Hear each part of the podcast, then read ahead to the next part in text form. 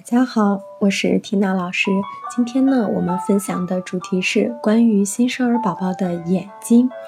早期新生儿的眼睛轻微肿胀，眼白有黄斑，看起来斜视或者是对眼，因为新生儿眼部肌肉发育不成熟，这些症状都是正常的，通常会很快消失。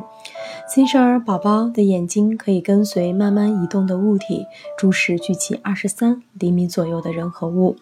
新生宝宝对光线会有反应，但是因为其眼球前后直径比较短，视力发育不健全，视力只有成人的三十分之一，视野也只有四十五度左右。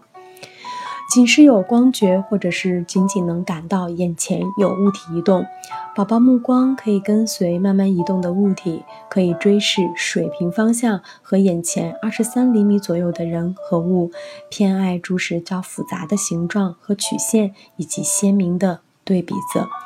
那我们知道了这些，可以做些什么呢？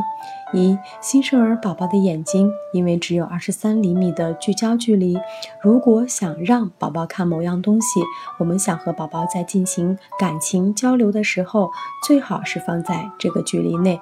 这也就是哺乳时妈妈的脸与宝宝眼睛之间的距离了。这个距离的物体发生缓慢移动时，宝宝也会随之轻微的移动眼睛。二是新生宝宝最喜欢看妈妈的脸，当妈妈注视他时，他也会看着妈妈。这时是妈妈与宝宝进行情感交流的最佳时期。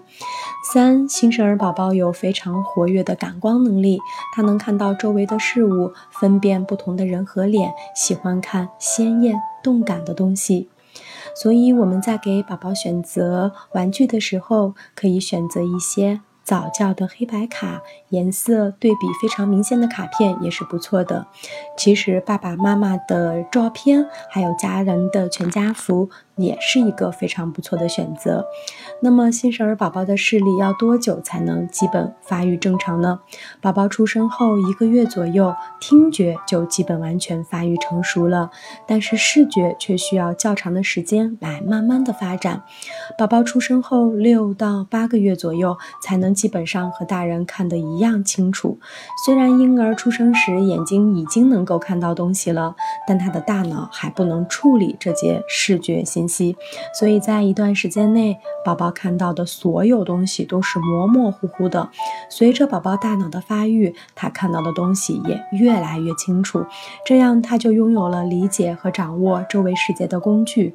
虽然宝宝刚出生时只能看到抱着他的人的脸，但随着宝宝一个月一个月的长大，他看清的范围也会越来越大了。好了，今天的课程就和大家分享到这里。关于宝宝眼部视力的家庭式的训练，我们在后期的课程中就会和大家分享。感谢大家的耐心聆听。